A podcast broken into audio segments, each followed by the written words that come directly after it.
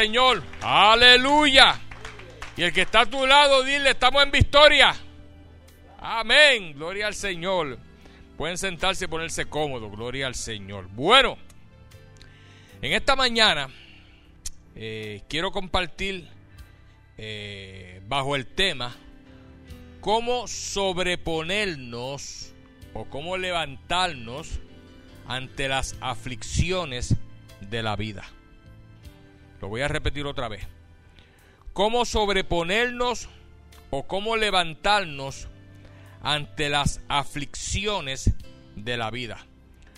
Todos los seres humanos, sin excepción, todos los seres humanos, cristianos o no cristianos, pasamos por momentos de adversidad, momentos de aflicción, diferentes tipos de aflicciones. Y créame hermano que es inevitable. Si nacimos aquí en la tierra y estamos viviendo aquí en la tierra, es inevitable que pasemos aflicciones. Y lo que tenemos que aprender es realmente cómo nosotros poder sobrellevar esas aflicciones, cómo poder obtener la victoria en medio de las aflicciones, porque cuando tú vences una aflicción te fortaleces al punto que cuando te enfrentas a la otra, como que te sientes más fortalecido y sientes que has pasado una experiencia con esta otra aflicción que vas a poder vencer la otra. ¿Me estás entendiendo, verdad? Y como cristianos tenemos que eh, saber qué fue lo que Jesús nos enseñó claramente en su palabra porque Él lo enseña bien clarito en su palabra de cómo nosotros poder sobrellevar las aflicciones y, de esa manera poder seguir hacia adelante aquí en la vida, porque realmente, hermano, tarde o temprano van a llegar a nuestra vida. De una manera, de una magnitud menor, de una magnitud mayor, pero van a llegar las aflicciones. Nosotros hemos sido eh, bendecidos porque realmente no hemos pasado aflicciones terribles. Hemos, hemos pasado aflicciones y hemos, perdido familiares. Nos hemos enfermado con diferentes tipos de enfermedades.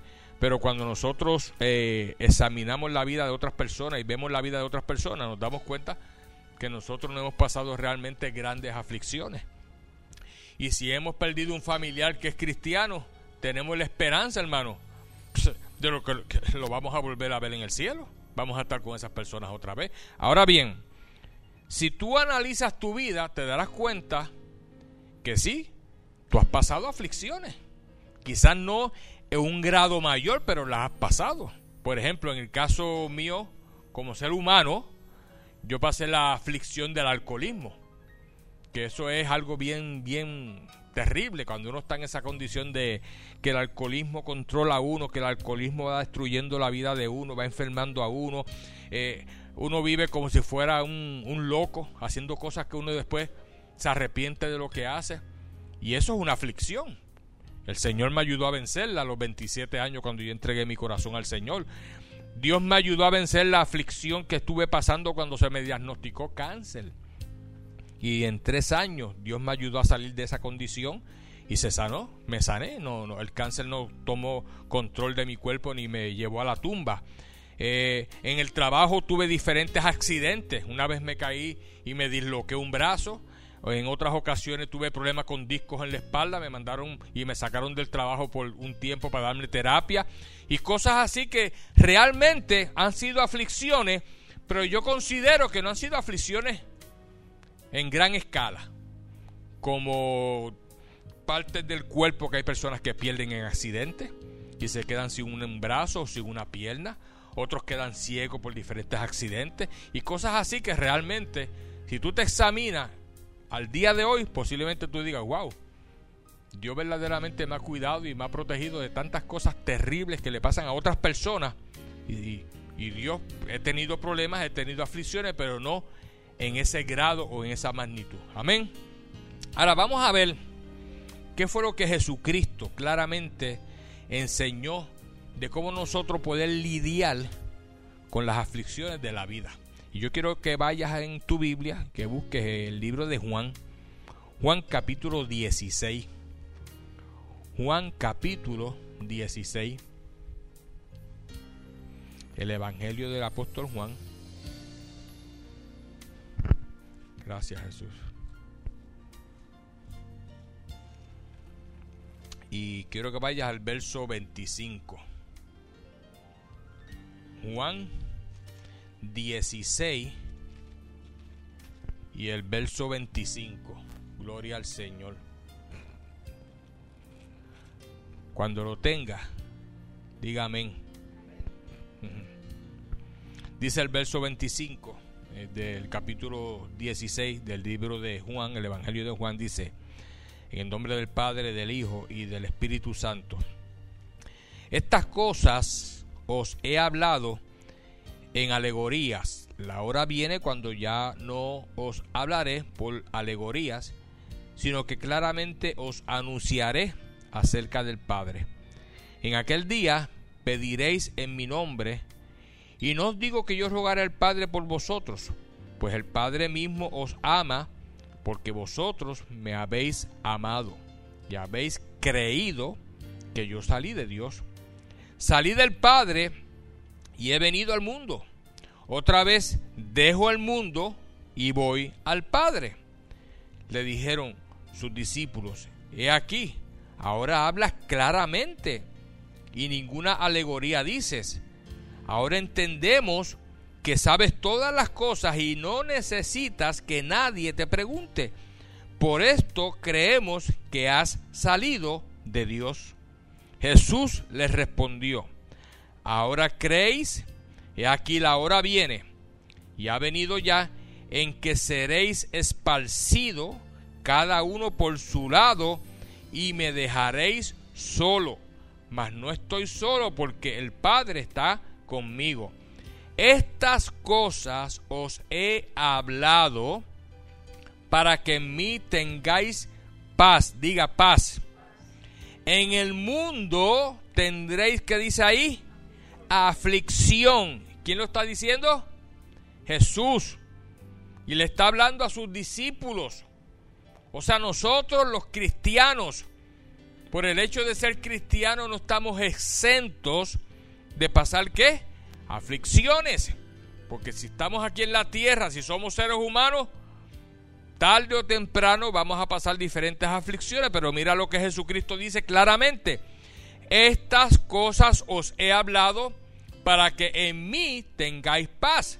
En el mundo tendréis aflicción, pero confiad, yo he vencido a quién? Al mundo.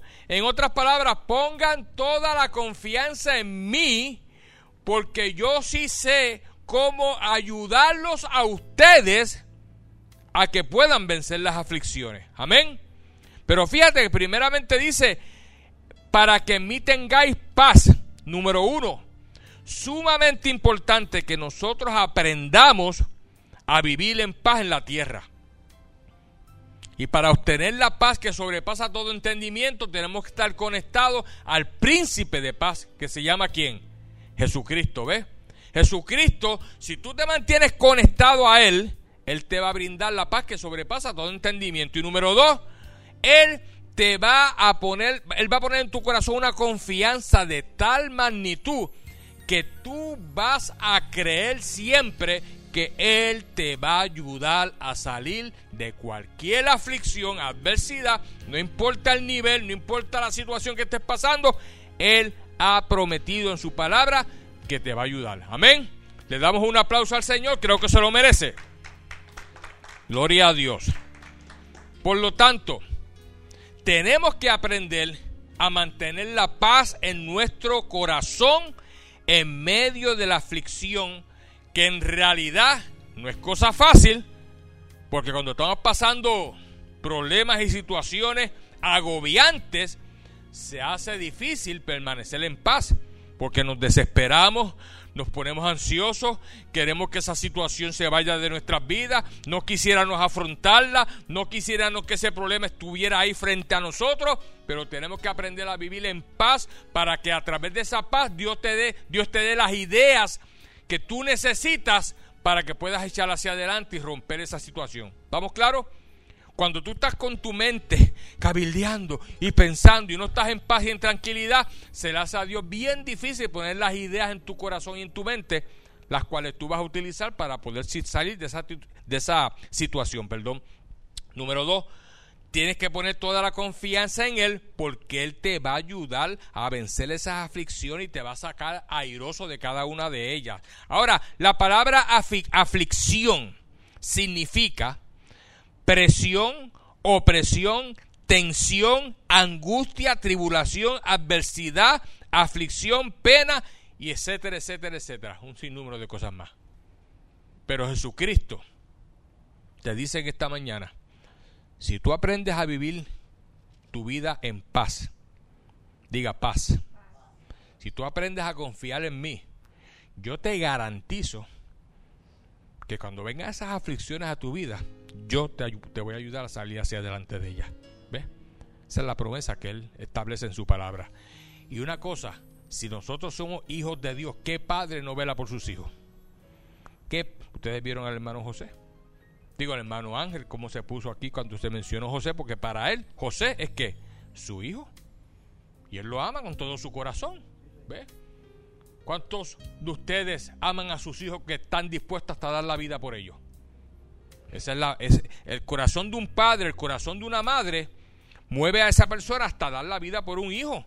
¿Cuánto más Dios no va a hacer lo que tenga que hacer para ayudarnos a salir de las aflicciones? Pero estamos metidos en este mundo, estamos ya aquí en este planeta y definitivamente como Satanás se ha convertido en el príncipe, dice la Biblia, de este planeta, porque la gente hace más las obras del diablo que las obras de Dios, pues el diablo ha, tomado cierto control que ataca hasta a los mismos cristianos y recibimos los ataques del enemigo. Y ustedes saben que si ustedes hacen un inventario de las aflicciones que ustedes han pasado son muchas.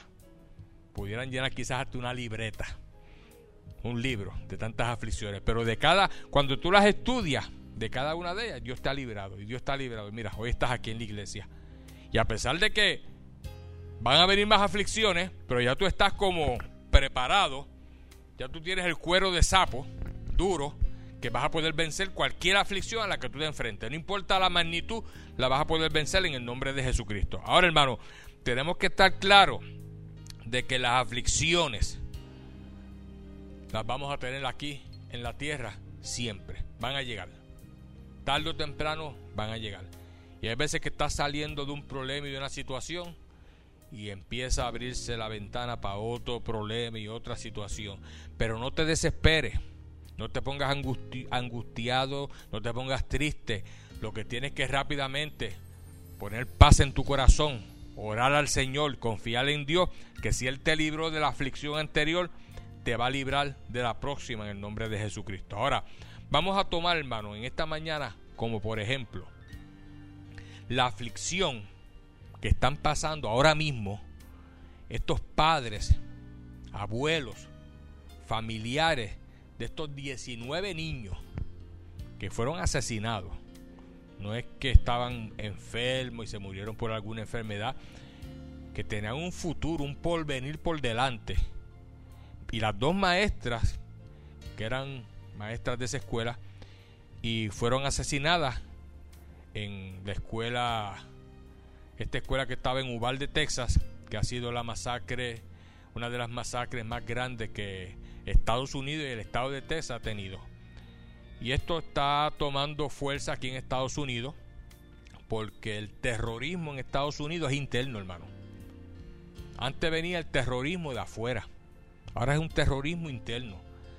Aquí mismo se están levantando, el diablo está preparando personas para ocasionar masacres, yo diría que casi, casi a diario. Cuando no es un supermercado como hace poco, es una escuela ahora. Cuando no es una escuela, ustedes saben las masacres en iglesias. ¿Ves? Aquí estamos apercibidos. No, pero aquí estamos bajo la protección del Señor, ¿ves? Pero hay iglesias donde han entrado personas a dispararle a los miembros de la iglesia. ¿Ves? Hay oficinas de trabajo que han despedido a alguien. la persona se, se compra armas y rifle, 20 mil cosas, y entra a ese lugar luego a, a matar a los propios compañeros de trabajo. Y cuando vemos todo lo que está sucediendo aquí en Estados Unidos, que en otros países suceden cosas también terribles, pero las masacres así de, de asesinatos de niños en escuelas, eso no se ve más que en Estados Unidos. ¿Ves? Nos estamos dando cuenta que nuestro país, nuestra nación, está pasando toda esta situación porque verdaderamente le ha dado la espalda a Dios. No todo el mundo, pero la gran mayoría le ha dado la espalda a Dios. Y, y viven vidas haciendo lo que les da la gana, sin importarle si están pecando o no están pecando. Ustedes saben que el pecado ahora sobreabunda en todo tipo de, de, clase de, lesbianismo, homosexualismo, adulterio, fornicación, eh, eh, homicidio, borrachera, droga. La mayoría de las películas cuando tú vas al cine a verlas, ¿cuál es la trama? Asesinatos, matanzas, la droga, si tú no, si tú no, ves, no has visto nunca a nadie en persona consumir droga, y en las películas te enseña cómo consumen las drogas y cómo la gente se destruye. Y muchos de estos personajes que hacen esos papeles en realidad usan las drogas. O sea, la sociedad en que estamos viviendo aquí en Estados Unidos y en casi todo el, mundo es una sociedad que va en decadencia. Por eso es que las señales que Cristo estableció en Mateo 24 las estamos viendo ahí toditas una por una porque sabemos que pronto vendrá la redención porque llega un momento en que ya el pecado le llega a las narices a Dios. Así sucedió en el Antiguo Testamento cuando la Biblia dice que en los tiempos de Noé llegó un momento que el pecado le llegaba a Dios a sus narices.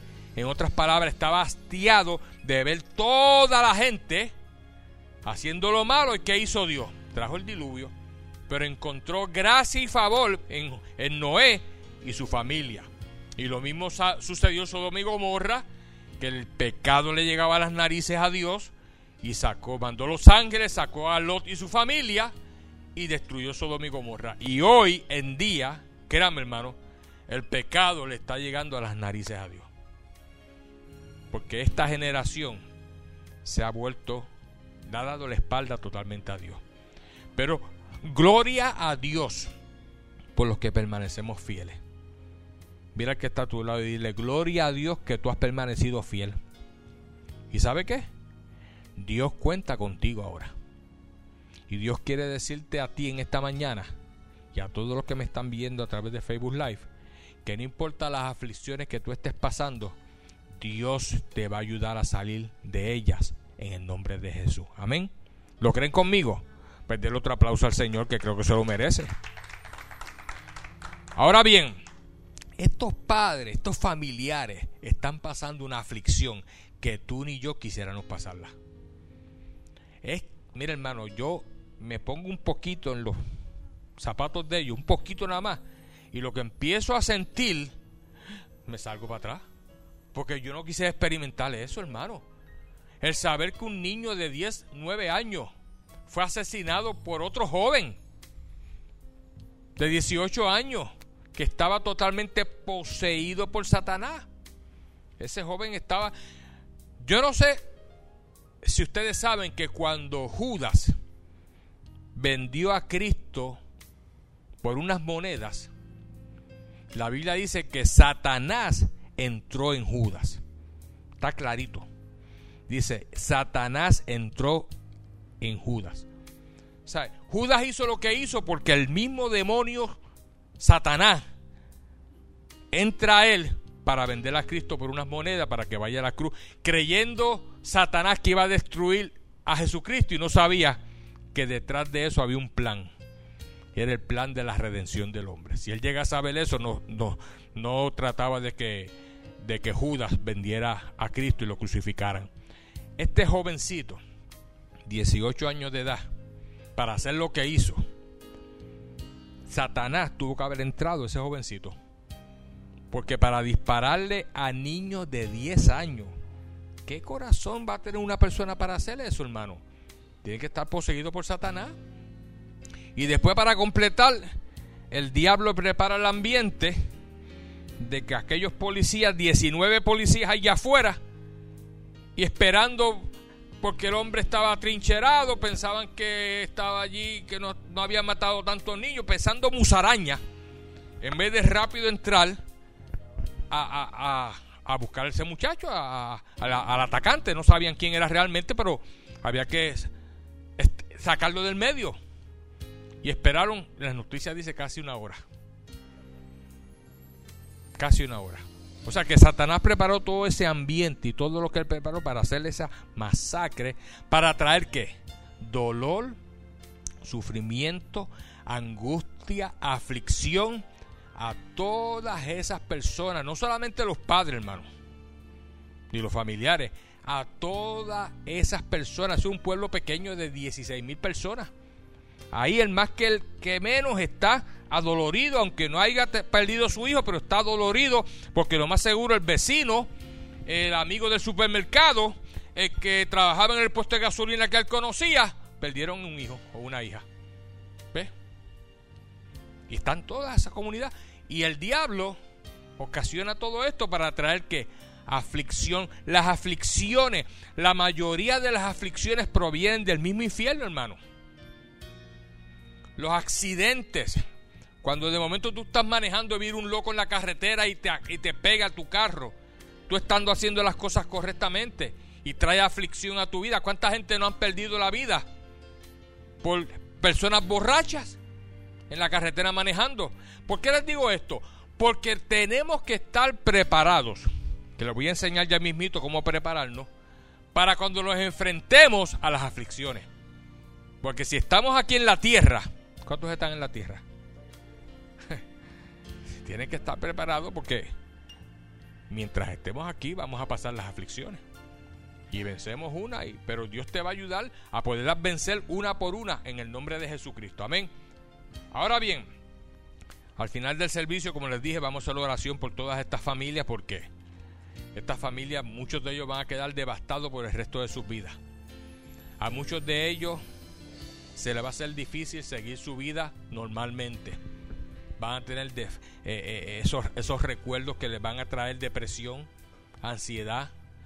Van a necesitar la ayuda bien, bien grande de Dios, de Jesús, para que ellos puedan salir hacia adelante. Fíjate que ellos, la mayoría de ellos, saben que Dios los puede ayudar porque les han, las han estado trayendo allí. No sé si vieron que han traído 21 eh, cruces. Quiere decir que ellos saben que Dios está allí con ellos, que esto, esta tragedia, pero ellos confían en que Dios los va a ayudar a salir hacia adelante, ¿ves? Y han traído flores. Eso es una señal de que ellos creen en Dios. De que por lo menos creen en Dios, ¿entiendes? Al traer una cruz allí. Quizás no las trajeron ellos directamente, pero otros eh, se dieron a la tarea de traer esas cruces con el nombre de cada una de las personas que fue asesinada allí. Ahora, yo quiero llevarte un momentito a Efesios 6:10, donde se nos enseña la palabra a nosotros cómo poder nosotros anticiparnos ante estos momentos de aflicción que vendrán a nuestras vidas a través del fortalecimiento espiritual nuestro. Vamos a Efesios 6, Efesios 6. O sea, no es que no es que no vamos a pasar aflicciones, las vamos a pasar, pero Dios nos enseña que si nosotros nos fortalecemos espiritualmente, vamos a poder tener poder y autoridad para vencer esas aflicciones en el nombre de Jesús y salir airosos y victoriosos en medio de ellas. Efesios 6, verso 10.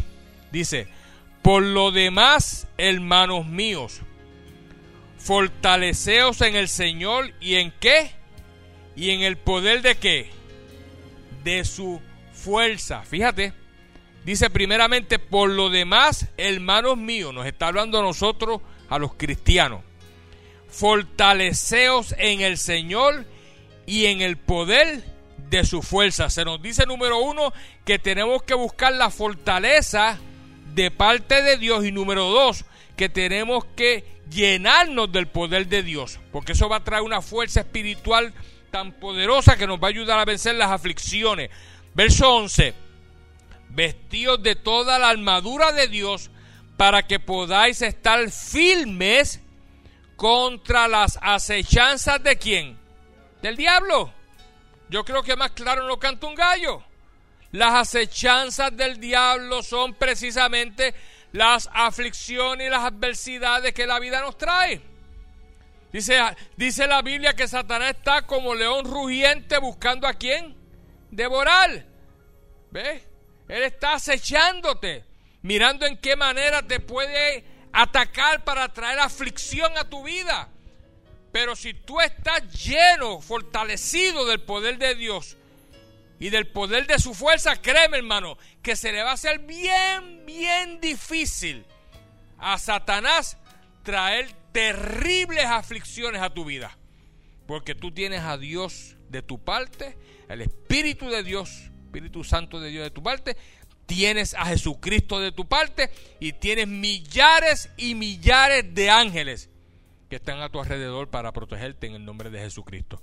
Pero aquí dice claramente que tenemos que fortalecernos en el Señor y en el poder de su fuerza. Verso 12, porque no tenemos lucha contra sangre y carne, sino contra principados, contra potestades, contra los gobernadores de las tinieblas de este siglo contra huestes espirituales de maldad en las regiones celestes. Por tanto, tomad toda la armadura de Dios para que podáis, ¿qué dice ahí?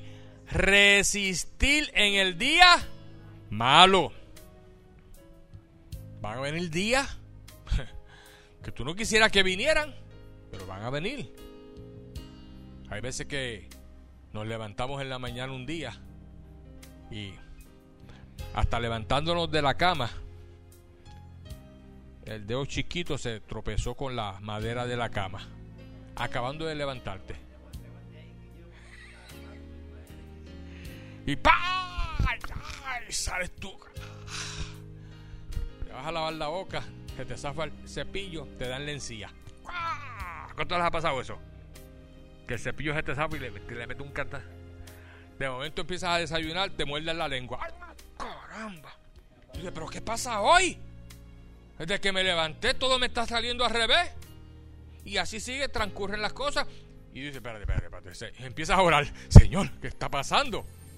Porque tú te das cuenta que hay días que tú te levantas por la mañana y que todo te sale mal. El pie izquierdo. Hace poco me puse un pantalón y cuando meto la mano en el bolsillo no podía meterla porque el pantalón estaba al revés. El bolsillo estaba para acá. Y yo, adiós, ¿qué pasó? Me puse el pantalón al revés. Y le pasan a cosas así que uno dice, pero ¿por qué me está pasando esto? ¿Ves? Y son días que es el día malo. Y gloria a Dios que si son estas cosas nada más, está todo bien. Pero hay veces que no son estas cosas nada más. Hay cosas que son más terribles cuando ese día le notificaron a la hermana Juanita que se quedó sin trabajo. Que Dios testificó aquí. Eso eh, dice ella que hasta lloró. Porque fue un dolor terrible de perder ese trabajo que llevaba ahí dos años y medio, ¿verdad? Y tenía su buen, buen trabajo, su buen lugar de empleo. Y le dan esa noticia. Y puede ser que te den la noticia de un familiar enfermo que tú estabas lo más tranquilo y te llaman por teléfono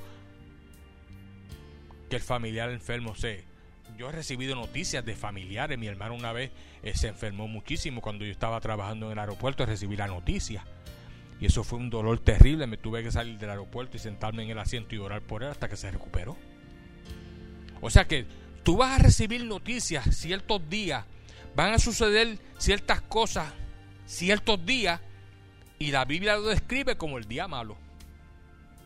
Pero si tú estás, número uno, fortalecido, diga fortalecido, en el Señor. Número dos, en el poder de su fuerza. Cuando venga ese día malo que dice el verso 13, por tanto, toma toda la armadura de Dios para que podáis resistir. No dice la Biblia que no vas a pasar ese momento de aflicción en el día de, en el día malo. Dice que Dios te va a ayudar a través de su armadura, de la fortaleza, a que puedas resistir el día malo. Y habiendo acabado toda, toda situación adversa, estás que firmes, con tu cabeza erguida, pasé esta situación, pasé esta lucha, pasé esta adversidad, esta aflicción, pero aquí permanezco firme, echando hacia adelante en el nombre de Jesucristo. Amén. Ahora, más adelante, quiero que vayan conmigo un momentito a Lucas 18, verso 15. Porque hermano, muchas personas dicen, bendito estos niños, 19 niños inocentes que han muerto ahí, pero te tengo buenas noticias en medio de las malas noticias. Y es que esos 19 niños, por lo menos esos 19 niños, no las maestras, espero por fe que las maestras estén morando con el Señor también. Pero esos 19 niños ahora mismo están morando con el Señor. Esos niños eran niños de 10 años, 9 años, criaturas inocentes que apenas estaban comenzando a vivir, que apenas estaban descubriendo lo que era bueno y lo que era malo. ¿Ves? Y yo quiero que busques en Lucas 18 lo que Cristo habla o dice en cuanto a los niños que quizás mueren de esa manera trágica. No dice que mueren definitivamente aquí lo que él dice es que los niños le pertenecen a él, pero quiero que lo leamos un momentito. Lucas 18. Posiblemente alguna persona que ha tenido los embates de esta situación me está escuchando y esté adolorida por la pérdida de estos niños. Y mira lo que dice Lucas 18 y el verso 15. Traían a él los niños para que los tocase, lo cual viendo los discípulos les reprendieron. Mas Jesús llamándolos dijo, dejad a los niños venir a mí y no se lo impidáis, porque de los tales es que dice ahí el reino de Dios. De cierto digo que el que no recibe el reino de Dios como un niño no entrará en él. Pues estos niños, los padres, los abuelos, los familiares no los van a ver físicamente más. Pero la noticia buena es que están vivos en el espíritu, en el alma. Posiblemente ya Dios les ha dado allá un nuevo cuerpo, pero están morando en la presencia de Dios. Están allí vivos. Y estos padres, los que no son cristianos, pues si se acercan al Señor y se convierten a Cristo, tienen la esperanza de que los van a ver en el cielo aunque no los van a ver en la tierra por un tiempo, pero el, el solamente pensar que está vivo en el cielo, que está vivo en el cielo, que existe, eso nada más trae la esperanza que Pablo dice que va a llegar un momento en que nosotros vamos a ser arrebatados y vamos a estar juntamente con el Señor en las nubes y vamos a tener un encuentro con todos los que están allá arriba que murieron en Cristo Jesús.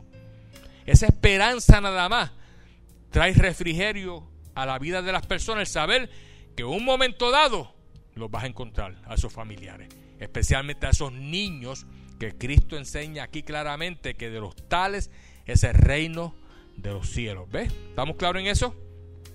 Ahora bien, el segundo ejemplo que te voy a traer en cuanto a la aflicción es que podemos ver lo, lo terrible de la guerra en Ucrania.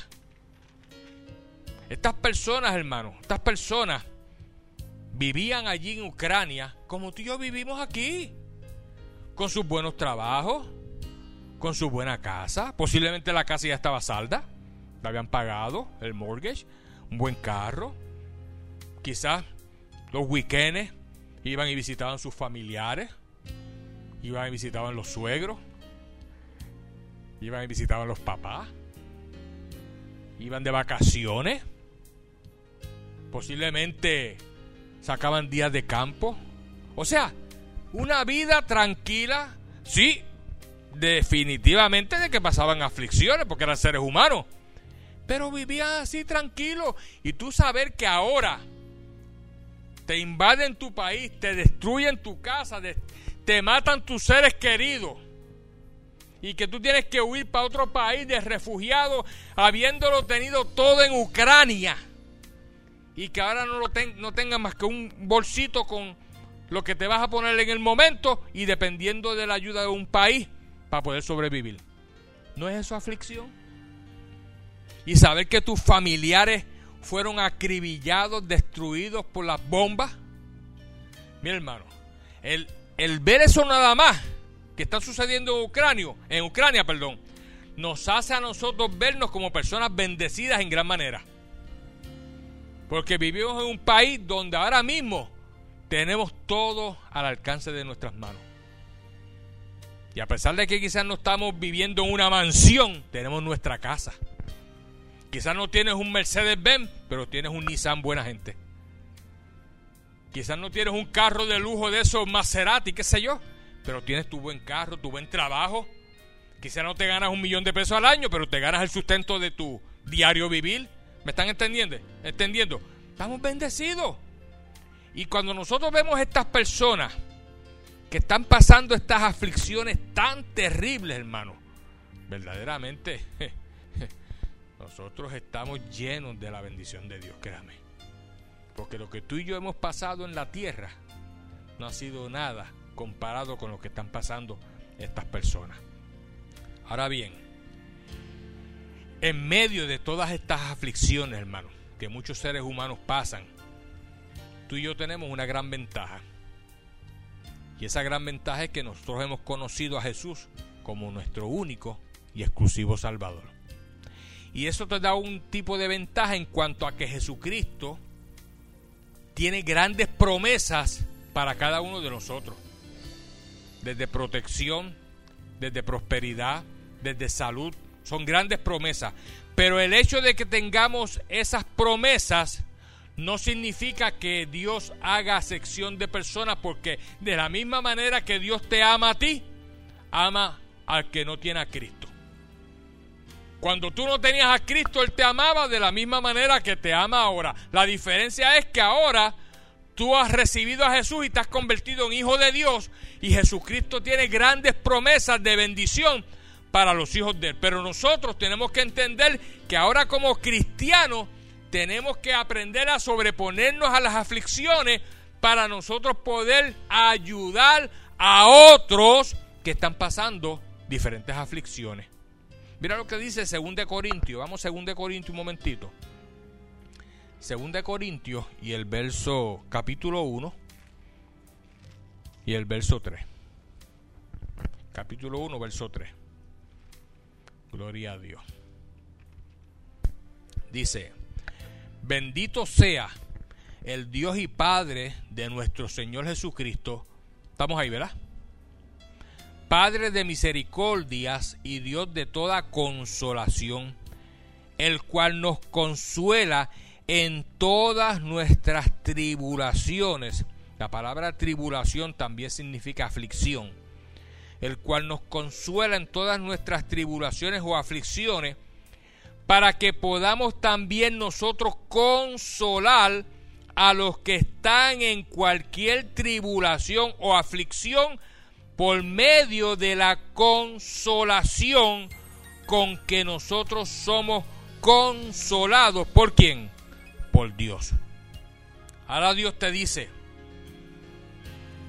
yo te protejo, yo te guardo y yo te cuido y te ayuda a vencer las aflicciones. Pero ahora yo necesito que tú ayudes a otras personas que no tienen la fe que tú tienes, que quizás no tienen a Cristo en su corazón como tú lo tienes, que tú los ayudes ahora a poder ellos entender la manera en que ellos pueden vencer esas aflicciones también.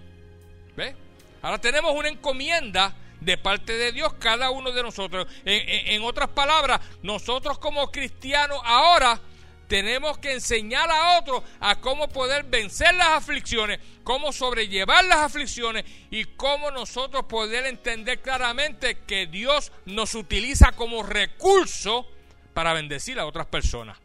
Y yo quiero hablarte en esta mañana, antes de terminar el mensaje, de cinco cosas que debemos de hacer por aquellos que están pasando aflicción en sus vidas.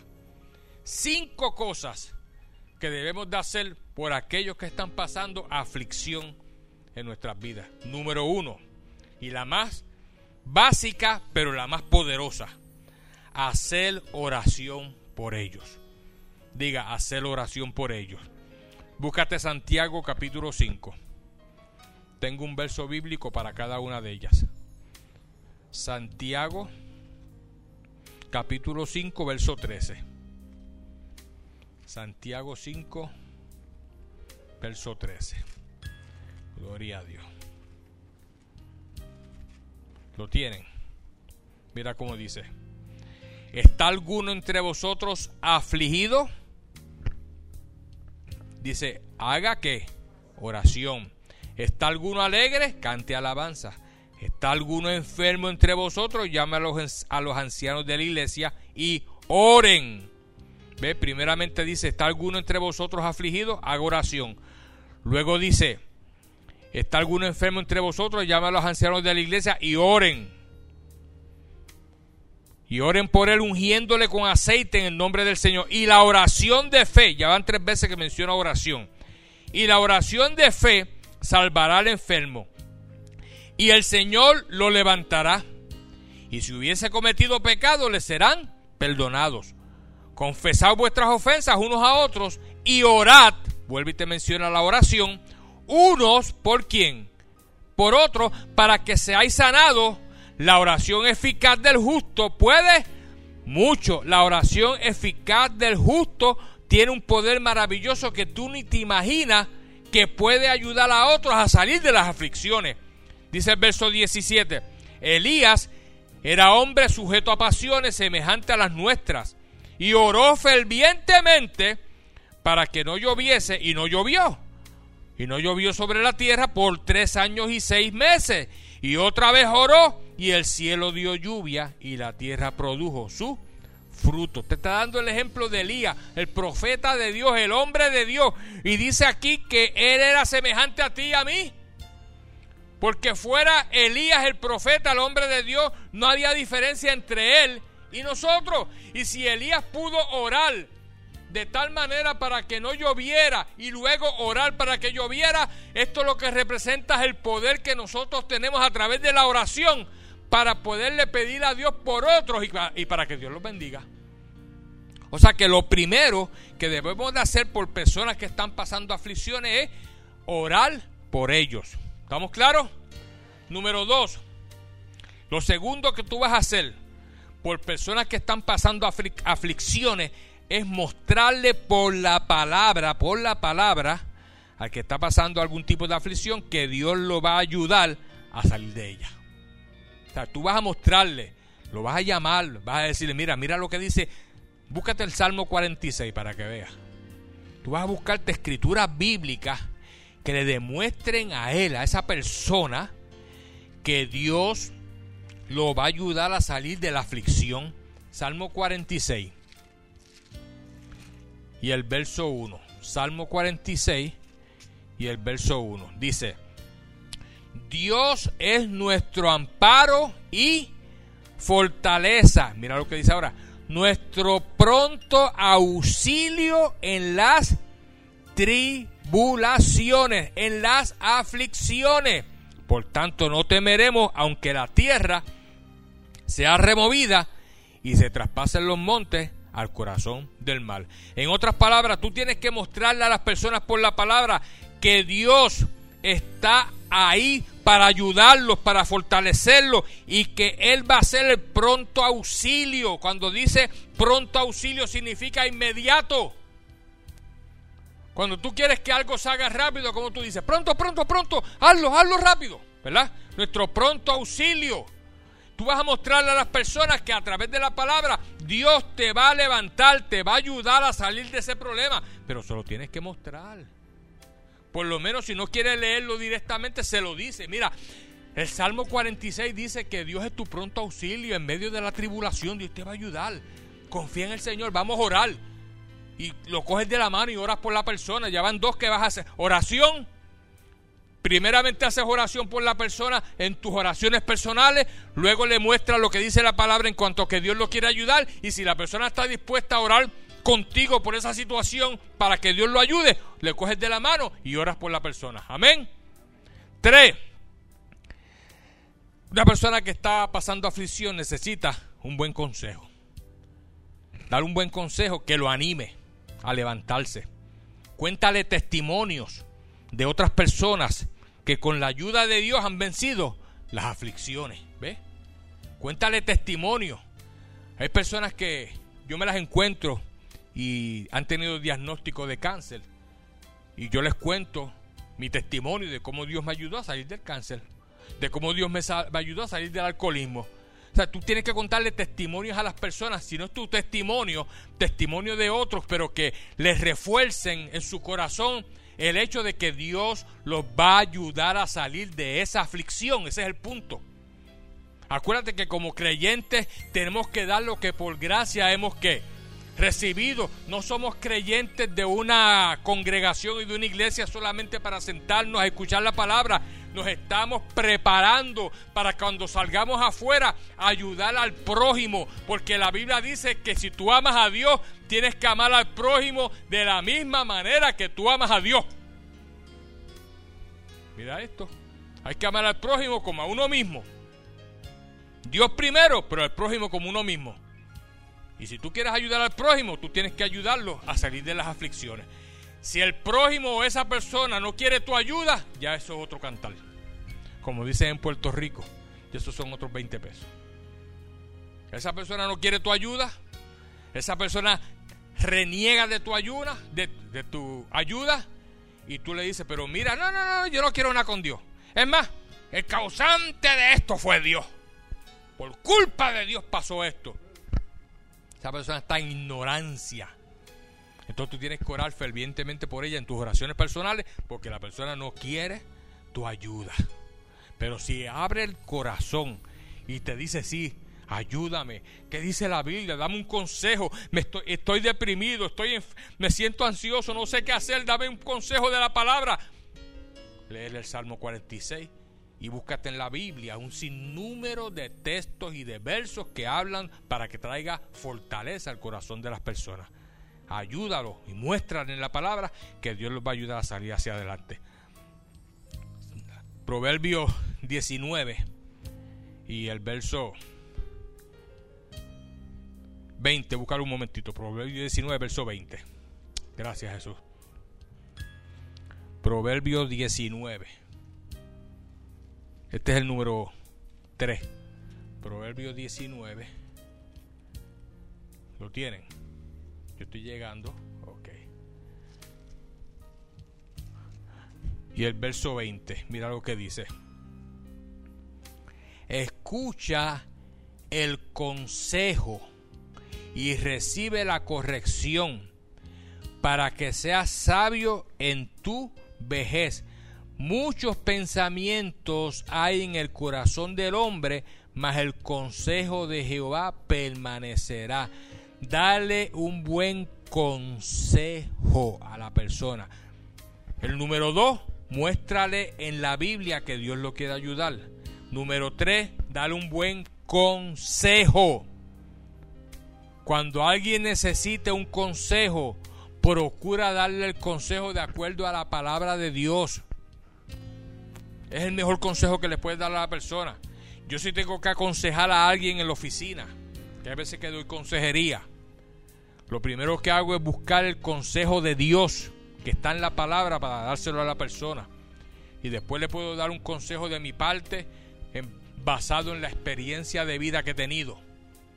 Pero primero va el consejo de Dios, porque el consejo de Dios lo va a ayudar a salir hacia adelante en medio de la aflicción. Cuatro, una persona que esté afligida, que esté pasando aflicción, dale la mano, ayúdalo. Cuando digo dale la mano es que lo ayudes en todo lo que esté a tu alcance para que tu ayuda incondicional lo ayude a vencer la aflicción. Mira lo que dice Proverbios 3. Proverbios 3 y el verso 27. Proverbios 3 y el verso 27 dice, no te niegues a hacer el bien a quien es debido cuando tuvieres poder para hacerlo. No digas a tu prójimo, anda y vuelve y mañana te daré. Cuando tienes contigo que darle. En otras palabras, Si esa persona que está pasando aflicción necesita tu ayuda, ayúdalo. Mira que tú necesitas. No tienes comida en tu casa, vamos a hacer una comprita. Y va, si quieres ver con él. Va mira, le hace una comprita porque a lo mejor no tiene comida en la casa. Que tú necesitas. Pregúntale a esa persona que está en aflicción. ¿Qué necesita? ¿En qué tú lo puedes ayudar? No solamente el consejo de la palabra, no solamente buscarle versos bíblicos que hablen para que lo fortalezca, sino también darle la mano. Ayúdalo. Porque dice aquí la palabra del Señor que si tú tienes con qué ayudarlo, dice, no te niegues a hacer el bien a quien es debido cuando tuvieres poder para hacerlo. Si Dios está bendecido y tú tienes el poder y tienes los recursos para bendecir a esa persona que está, que está pasando aflicción, hazlo. No le digas a esa persona, anda, vuelve y mañana te daré si tienes en tu mano cómo ayudarlo. Ah, mañana quizás da. No, no. Es ahora, diga ahora. Y número 5. Enséñale a esta persona que nunca, nunca, nunca piense que ha sido abandonada por Dios. Porque uno de los pensamientos que el enemigo es experto en poner en la mente de las personas es precisamente, viste, Dios se olvidó de ti. Mira lo que te pasó. Perdiste a tu hijo, perdiste a tu hija, perdiste a tu esposa, perdiste a tus padres. Mira el accidente que tuviste, mira la enfermedad que te encontraron. Dios se olvidó de ti. No, hazle ver a la persona que Dios nunca, nunca se va a olvidar de ti por nada. Búscate Isaías 41. Y te digo los versos bíblicos, hermano, porque a través de los versos bíblicos que tú le vas a mostrar a la persona que esto es una realidad, no que te lo estás inventando, no que ah, esto es una terapia que yo aprendí, no es algo que la Biblia lo dice claramente. Isaías 41 y el verso 10. Isaías 41 y el verso 10. Gracias Señor Jesús. Dice, no temas porque yo estoy contigo. No desmayes porque yo soy tu Dios que te esfuerzo. Siempre, diga siempre, te ayudaré. No algunas veces, siempre te ayudaré, siempre te sustentaré con la diestra de mi justicia. Dios le dice a las personas que están pasando aflicción, nunca te voy a abandonar, siempre estaré contigo ayudándote. Si tú eres cristiano y estás convertido al Señor, tenemos ahora la encomienda de ayudar a las personas que están pasando aflicción. Allí en la televisión vi un sacerdote en Uvalde, Texas, que se ha dado a la tarea de traer consuelo espiritual a las personas. Esa gente está necesitada de consejo espiritual. Si tú ves a alguien que está pasando aflicción, lo más que lo va a ayudar es un consejo espiritual, una oración, como te enseñé, el que tú le muestres en la palabra que Dios está con él, que Dios no lo va a abandonar. Y si está de tu parte ayudarlo, ayúdalo. La persona va a ver que tú tienes un corazón igualito al corazón de Dios. Pueden cerrar la Biblia. Si tú haces esto, tú estás sembrando en el reino de los cielos, no una semilla, un semillón y ese, esa semilla que tú, todo lo que nosotros hacemos en la tierra, hermano, es una semilla que se siembra en el reino de Dios, en el reino espiritual. Y toda semilla que se siembra da fruto. Si tú le das un consejo a una persona que está pasando aflicción, en un momento específico en tu vida, alguien Cuando tú estés pasando un momento de dificultad o de aflicción, alguien se te va a acercar y te va a dar un consejo que te va a ayudar a salir hacia adelante. Si tú ayudas a alguien en la necesidad que tiene, en momentos de aflicción, en momentos de tribulación, de situaciones difíciles, alguien te va a ayudar a ti en un momento de dificultad que tú tengas. Todo lo que tú hagas por una persona, Dios lo va a hacer por ti. Dios tiene ese compromiso. Todo lo que el hombre sembrare, eso mismo cosechará. Grábate eso en tu mente. Y si ves a alguien pasando aflicción, pasando un problema, una tribulación, rápidamente ora por esa persona. Ora por esa persona. Número dos, dile a esa persona, Dios está contigo. Dios te va a ayudar a levantarte. Dios te va a fortalecer. Ora con esa persona. Muéstrale textos bíblicos donde esa persona puede entender que realmente Dios está con él. Dale consejos espirituales y ayúdalo en la necesidad que tenga. Dios te lo va a agradecer grandemente porque acuérdate que estamos en la tierra como ministros y el ministro ministra ayuda a otros a levantarse en el nombre de Jesucristo. El que está a tu lado ahí es un ministro, aunque no sea pastor, aunque no sea evangelista, aunque no sea apóstol, aunque no sea maestro, aunque no sea profeta, que son los cinco ministerios que Efesios 4:11 dice, pero tú eres un ministro porque tú ministras la palabra, tú enseñas la palabra, tú predicas la palabra, por lo tanto Dios te quiere utilizar poderosamente para ayudar a otros a salir de las aflicciones. Amén. Damos un aplauso al Señor. Y vamos a ponernos de pie.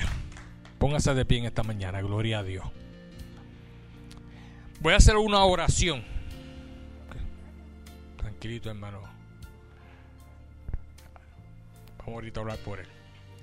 Dios va a hacer un tune-up. Gloria a Dios.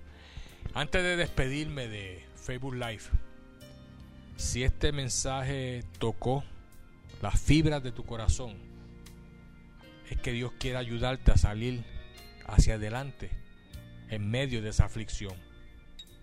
Busca ayuda. Acércate a personas cristianas que te puedan ayudar, que te den un consejo. Lee la Biblia, estudiala. Vete de rodillas y ora. Te garantizo que si tú haces esto, Dios te va a fortalecer en medio de la prueba que estás pasando.